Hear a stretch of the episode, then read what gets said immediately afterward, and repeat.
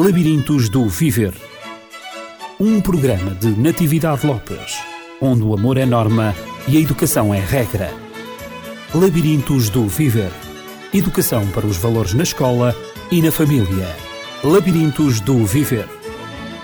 Cumprimento a doutora Paula Barbosa. No início do nosso programa Labirintos do Viver, estamos de volta ao tema das inteligências, da inteligência humana, das inteligências múltiplas que temos vindo a falar ao longo das últimas semanas. Uh, agradeço à doutora Paula Barbosa, como diretora uh, do Centro de Psicologia e Formação uh, Dialógicos em Mem Martins, por mais uma vez se ter disponibilizado para avançarmos na compreensão destas inteligências múltiplas que foram eh, inventadas, digamos assim, ou descobertas uh, por Howard Gardner, um, portanto, em meados uh, do século XX, e que agora estão a ser tão utilizadas e a ser estudadas e aprofundadas a sua utilização na educação, na pedagogia e na didática também. Assim, nós falamos destas inteligências que são nada mais, nada menos do que capacidades que cada um de nós, os seres humanos, temos, capacidades intelectuais para resolver problemas e também criar produtos. Falamos então da inteligência linguística verbal, que nos dá a possibilidade de lidarmos com as palavras, com a linguagem escrita, falada, a nossa compreensão uh, verbal. Uh, falámos também da inteligência lógico-matemática que nos dá a capacidade de manejar os números. Um, depois a inteligência espacial uh, também, que nos projeta nos, no espaço visual e no espaço no espaço, uh, a musical, que nos dá a capacidade de perceber e distinguir e transformar, expressar o nosso ritmo, o timbre, até o som da nossa voz e dos próprios instrumentos. Falámos na sinestésica, que é a capacidade uh, que cada um de nós tem, mais ou menos desenvolvida, para expressar o nosso próprio corpo, na coordenação, o equilíbrio, a força, a flexibilidade, a velocidade, etc. E falámos na, na inteligência interpessoal. E eu gostava de fazer aqui uma paragem, doutora Paula, e colocar-lhe uma, uma questão. Esta inteligência interpessoal é a possibilidade de distinguir e perceber os estados emocionais e os sinais eh, interpessoais eh, das outras pessoas, digamos assim, passe a redundância. E de nós próprios respondermos de maneira efetiva a essas ações e também de uma forma prática. Eu acho que essa inteligência interpessoal que nos põe em relação com os outros, está também muito relacionada com a inteligência emocional de Goldman, que aliás a descobriu antes do próprio uh, Gardner ter descoberto todas estas inteligências emocionais. O que é que acha o que é que tem a dizer sobre esta inteligência uh, emocional e a importância que tem no nosso desenvolvimento e também na educação? É algo absolutamente importante. Porquê? Porque quando nós vamos considerar a relação entre as pessoas, temos que nos distanciar das capacidades que sejam adquiridas de uma maneira, digamos, funcional. Ou seja, temos que distinguir aquela pessoa que se relaciona com a outra de uma forma prática. Se calhar até pode ter um certo sucesso social, ou seja, o que é que ela consegue fazer? Consegue estar desinibida, consegue ter iniciativas, consegue, portanto, dirigir a palavra num grupo, consegue fazer conversa com pessoas desconhecidas mas se calhar não temos nessa pessoa a dita capacidade de descentramento para se colocar no lugar do outro, para conseguir até ler, e nisto a inteligência emocional muito insiste, toda a comunicação emocional que o outro transmite perante a nossa atitude. Eu dou um exemplo muito prático e que acaba por ser muito comum e que ilustra esta situação. Nós temos muitas das vezes pessoas por exemplo, surpreendidas porque são acusadas de serem insensíveis ou agressivas. Uhum, é verdade. O que é que acontece? Acontece que essa pessoa está centrada, muitas das vezes, em, em discriminar a sua intencionalidade quando uhum. se relaciona com o outro. É o que ela diz: eu não sou uma pessoa necessariamente uh, agressiva, má, não quero destruir os outros, portanto, ou seja, eu não estou aqui numa intenção que nós possamos dizer que seja de negatividade mas sou considerada como tal e é isso que não consigo compreender. Precisamente porque esta pessoa está centrada naquilo que ela está a fazer e não naquilo que eventualmente o outro está a sentir com essas ações dela própria. Daí ela, portanto, também ficar incapacitada depois de conseguir então avaliar a outra pessoa, conhecê-la realmente bem. Porquê? Porque não está a conseguir captar os sentimentos que são as respostas às suas intenções. Vamos imaginar, então, mas eu disse isto, por exemplo, ou fiz isto, precisamente porque estava preocupado contigo. Sim, mas se calhar não, é? não conseguiu ver na expressão, na reação, uh, em toda a conduta da outra pessoa, que se calhar, por exemplo, estava a tocar num ponto sensível, que estava a falar demais para aquilo que outra pessoa estava a conseguir aguentar, ou que não estava a ser suficientemente objetiva para fazer com que a outra pessoa compreendesse que aquilo tinha um sentido construtivo e não, por exemplo, uma crítica ou uma censura que estivesse subjacente à sua atitude ou ao seu discurso. E tudo isto assenta precisamente nas questões da inteligência emocional. É quase uma ideia mais humanizada das uhum. relações. Uhum. Daí tantas, tanto se tem transposto todos estes conhecimentos para os meios empresariais, precisamente para que não tenhamos o dito gestor, que a maior parte das vezes até é uma pessoa com todo este sucesso uhum. social. Uhum. Profissionalmente de sucesso, não é? Exatamente, e portanto, à partida é uma pessoa que consegue estar nas reuniões e abordar os outros e falar, portanto, parece uma pessoa desinibida, mas às tantas parece, entre aspas, uma pessoa fria. Insensível. Insensível. Uhum. Uh, e então os gestores começaram a compreender que se trabalhassem um pouco esta inteligência emocional, se calhar iriam nas decisões que iriam tomar, na forma como iriam abordar, por exemplo, certas questões com certos trabalhadores, se calhar iriam trabalhar aqui aspectos que são subjacentes de motivação, de valorização pessoal, uhum. até mesmo de uma certa sensibilidade afetiva que pudesse fazer com que esse trabalhador sentisse mais Uh, costuma-se usar esta expressão, não é? Usando a camisola da casa, portanto, se sentisse mais, mais integrado, uhum. e realmente compreendido e visto e respeitado como um ser humano, do que eventualmente mais, também se costuma utilizar esta expressão, não é? Como um número, uma peça que ali está apenas a produzir coisas e que não é tido em conta nesta dimensão dita mais existencial. Uhum. Muitas das vezes o que é curioso também perceber é que não só os gestores não estavam a conseguir chegar a esta dimensão, ou quanto muito não a valorizavam, mas também vemos essa atitude nas pessoas, como se às vezes o mais importante fosse cumprir na prática um objetivo e não primeiro tentar se compreender a si próprio nas motivações. Porquê que eu aqui tenho mais vontade? Porquê que eu ali tenho mais resistência? Porquê que se calhar, por exemplo, hoje as coisas fluíram e amanhã já me sinto desta forma? Esta compreensão permite então perceber quais são os elementos emocionais que estão subjacentes a toda a nossa atitude quando temos que estar ao nível do dever, do ter que fazer e que muitas das vezes entra nestas, uh, nesta área profissional da inteligência emocional estar muito centrada precisamente nas empresas e na forma como se passaram uhum. a definir as relações uhum. interpessoais entre uns e outros, quer colegas, quer hierarquias. E penso que não só a nível empresarial, mas também a nível escolar e educativo, porque eh, como disse na, na minha introdução, a, a utilização e eh, no desenvolvimento desta inteligência emocional é uma prática que está eh, realmente a ter um êxito extraordinário numa, digamos, num, no sistema educativo em que quando é utilizada, quando é desenvolvida esta capacidade nos alunos, esta competência, Uh, portanto, quando os professores conseguem realmente desenvolvê-la, o aproveitamento escolar é muito superior. E, portanto, todo o clima da escola, inclusivamente, um, se, se, sente muito mais positivado, é muito mais agradável estudar, o estudo é mais facilitado e o ambiente também muito, muito mais acolhedor. E, e portanto, estimulante o próprio trabalho do docente, o próprio trabalho do educador.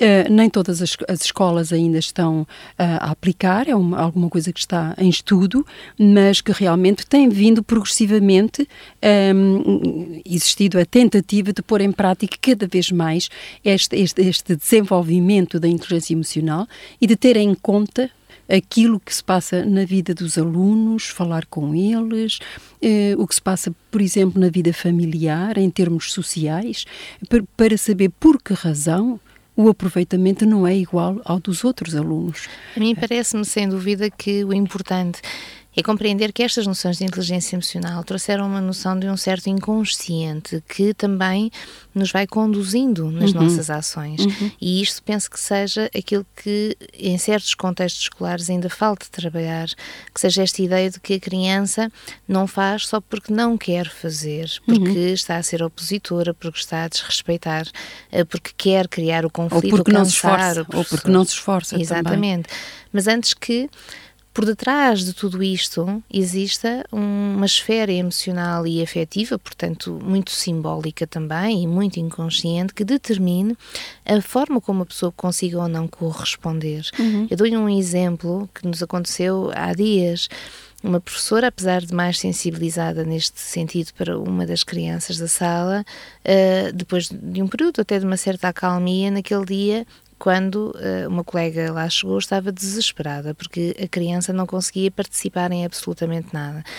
E o que acontece é que a interpretação estava a ser feita desta forma, ou seja, linearmente. Se não quer participar, é porque está a querer destabilizar, sem se considerar o que é que naquela criança, individualmente e naquele contexto, naquele dia em particular, pudesse estar a querer ser contado através daquela atitude, uhum. ou seja, que referências emocionais tivessem que ser ajustadas para que ela pudesse corresponder.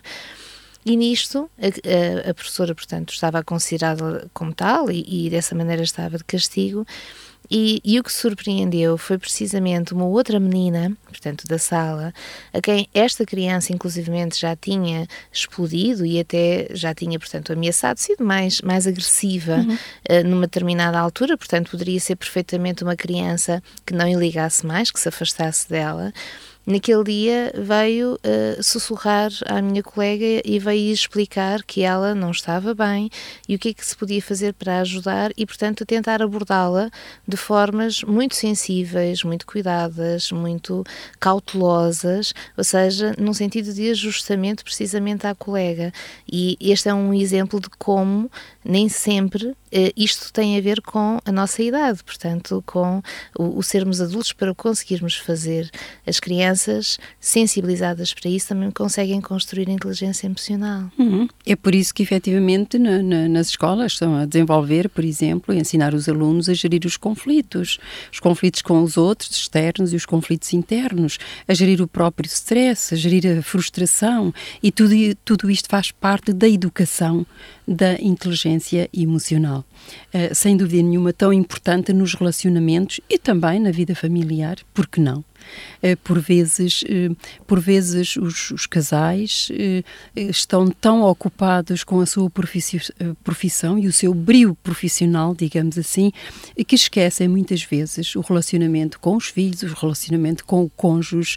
Um, não é propriamente esquecer, mas por vezes ele é frio uh, impessoal e isso faz sentir no relacionamento e, e pode provocar uh, grande destabilização na vida familiar, quer a nível dos filhos, quer a nível também da relação conjugal, como nós sabemos. Eh, agora, doutora Paula, um, depois desta, digamos assim, desta síntese daquilo que nós, que, que nós poderemos conceber como é, esta inteligência emocional, é, faltaram duas das inteligências da lista de, de Gardner, uh, duas das inteligências por ele identificadas que não foram desenvolvidas. Temos a inteligência naturalista e depois a inteligência existencial. Portanto, ele identificou pelo menos nove e falamos de uma, de uma décima, digamos que essa não foi identificada por ele, mas sim pelo Goldman. É, vamos então fazer a abordagem desta inteligência naturalista, que é, se trata de um, mais uma capacidade da nossa mente, não é? Sim, como tínhamos dito no programa passado, as inteligências nós eh, temos que as considerar sempre como uma espécie de, de um todo, portanto, uhum. há uma interdisciplinaridade entre todas estas capacidades para que a pessoa consiga atingir, digamos, o máximo de si próprio.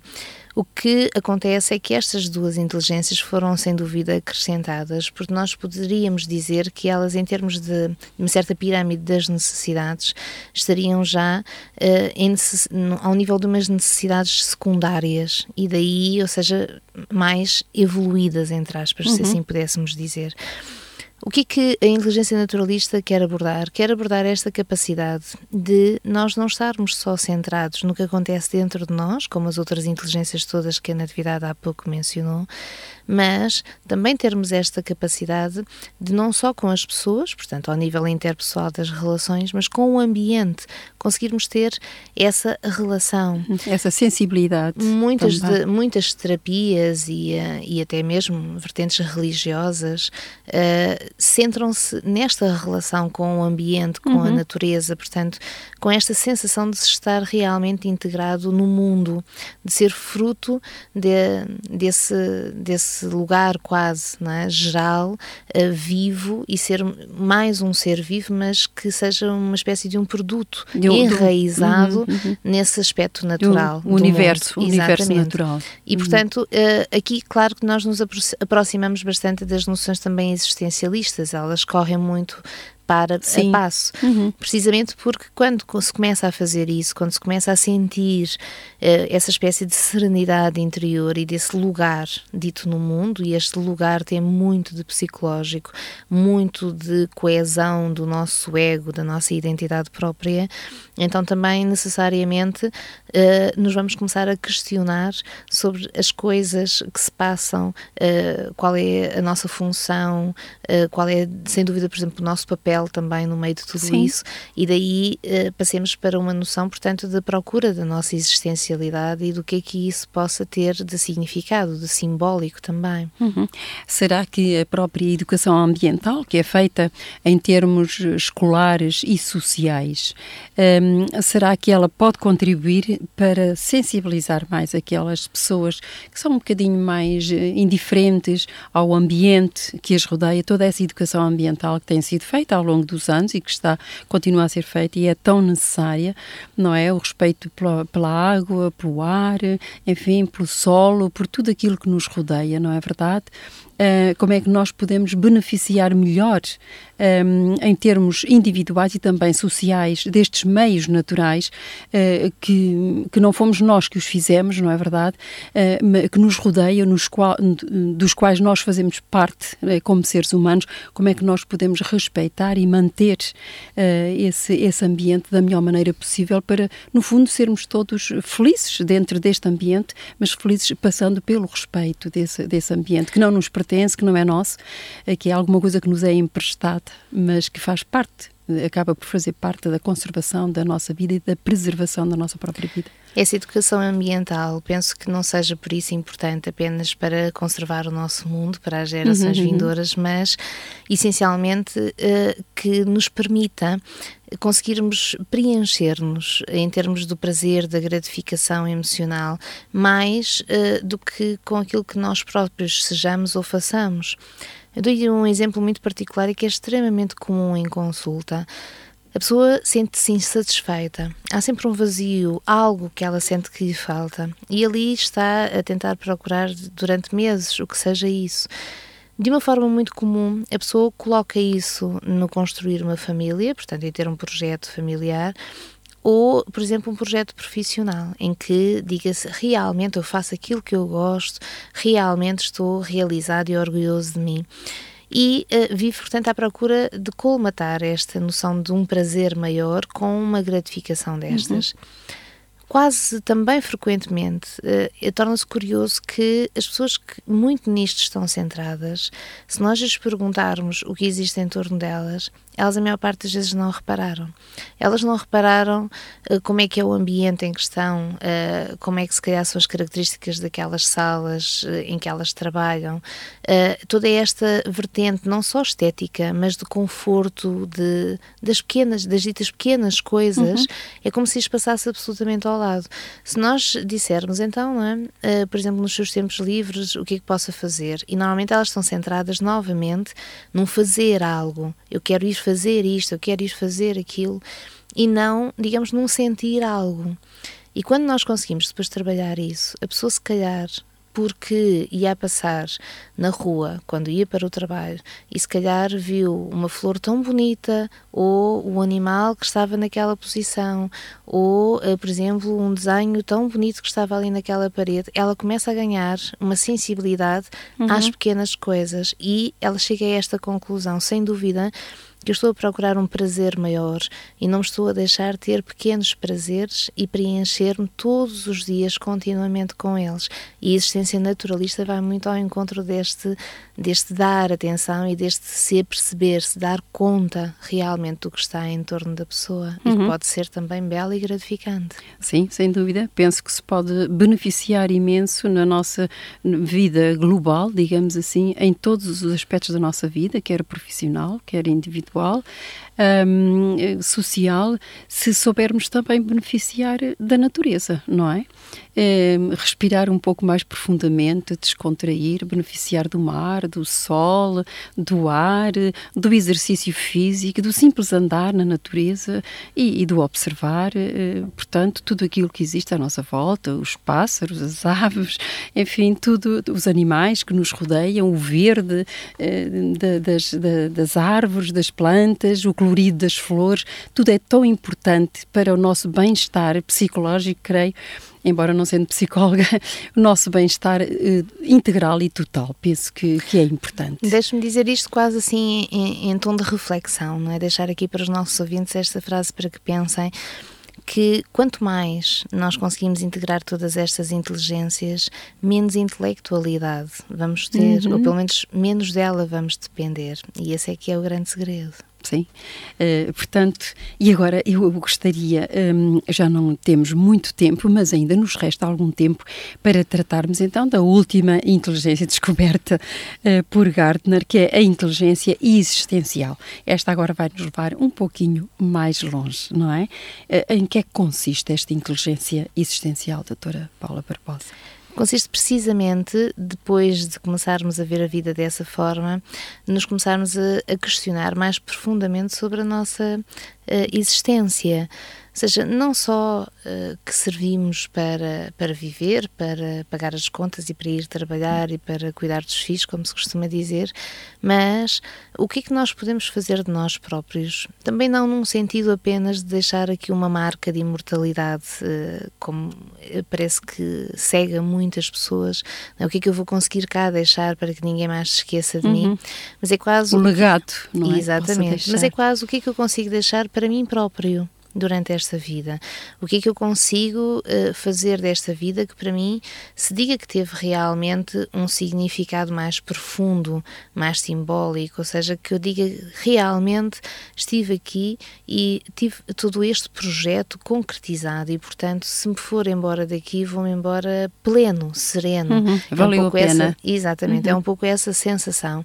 Mas para se conseguir lá chegar, sem dúvida que teremos que nos refletir, fazer refletir refletir sobre todas estas questões, por exemplo, quem somos, não é? o que é que nos irá acontecer, para onde vamos, porque é que morremos, se morremos para onde eu estou a dizer isto no sentido de que não, não é uma relação obsessiva com uhum. estas questões, mas é um, um, espaço espontâneo para que elas possam ser abordadas e para que nós possamos sempre procurar o melhor de nós próprios. Há dias falava com um paciente meu uh, que se sentia a determinado momento cansado das pessoas que o rodeavam. Eu achei curioso porque eh, era isso que nós estávamos a falar, ou seja, as necessidades dele estavam muito a este nível e era um nível que era difícil encontrar nas pessoas em torno. Porquê? Porque era quase como se nós víssemos assim uma espécie de um caminho que para ele parece sempre incompleto. E portanto ele quer sempre aprender mais, que o cativem com mais alguma coisa, que lhe mostrem mais uma perspectiva, que o façam descobrir novas sensações, sentimentos, aprendizagens, que o façam questionar-se sobre muito mais coisas. E o que ele se ia dando conta é que a determinado momento as pessoas pareciam, mesmo aquelas que mais o tinham feito e já se tinham distinguido das outras, pareciam ter parado nesse caminho.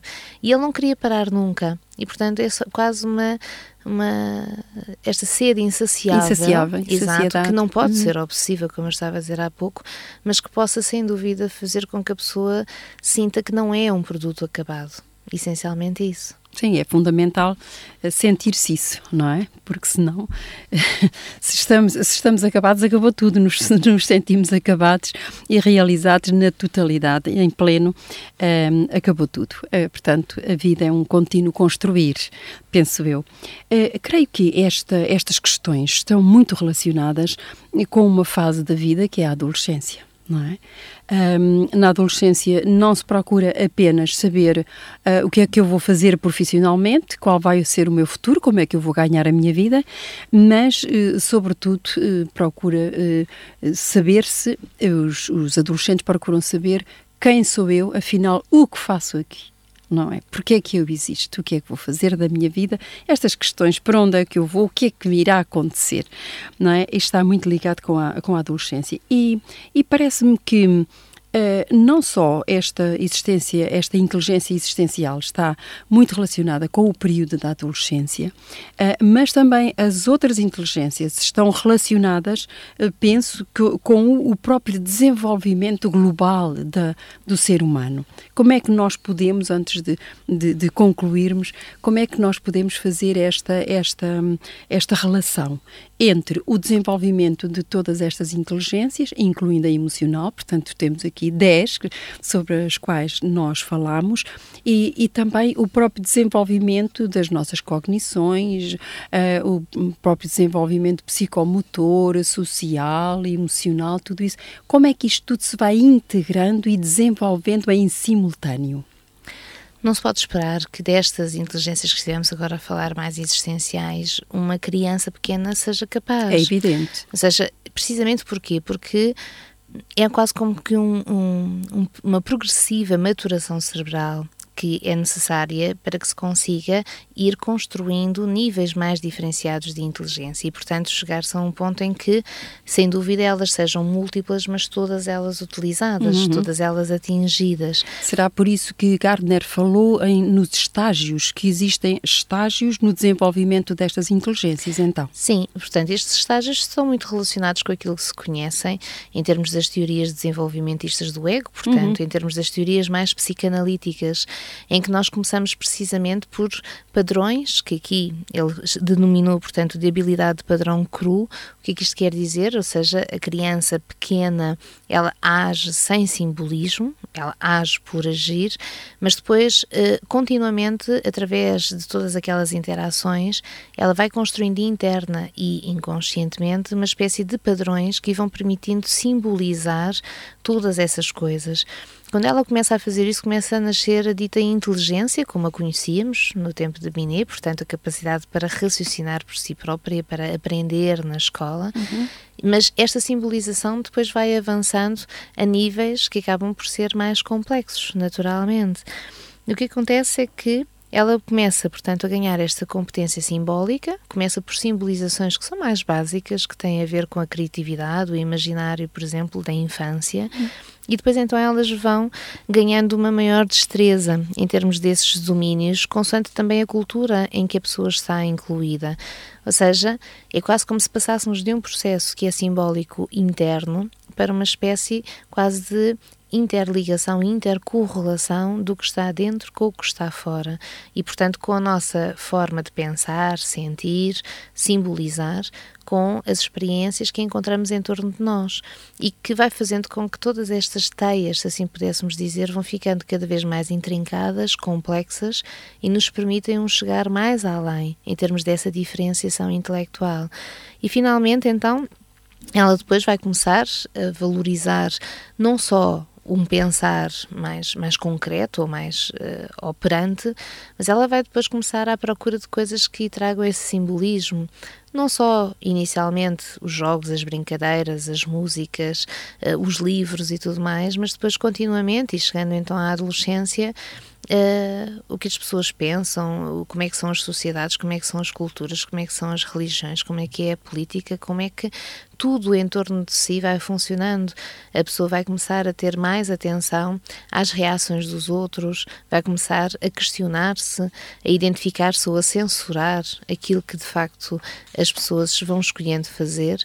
E isso acaba depois por levar então a pessoa à dita idade adulta, em que ela já conseguisse ter dentro de si todas estas ferramentas para abordar o mundo, as pessoas e depois então também reversamente a si próprio de uma forma mais profunda complexa e que permitisse aquele sentido existencial que falávamos há pouco. Uhum. Interessante. Então, eh, penso que seria bom nós, na próxima vez, abordarmos então como desenvolver estas inteligências, eh, sobretudo eh, na área da educação. A educação paterna e a educação escolar também, a educação académica. E para isso vamos marcar encontro para a próxima semana. Mas antes vamos deixar os nossos contactos como habitualmente o fazemos. Doutora Paula. O nosso e-mail é o dialógicos.lda.dialógicos.pt e o telefone 21 926 0052. Despedimos até à próxima semana. Muito obrigada, doutora Paula. Labirintos do Viver. Um programa de Natividade Lopes, onde o amor é norma e a educação é regra. Labirintos do Viver. Educação para os valores na escola e na família. Labirintos do Viver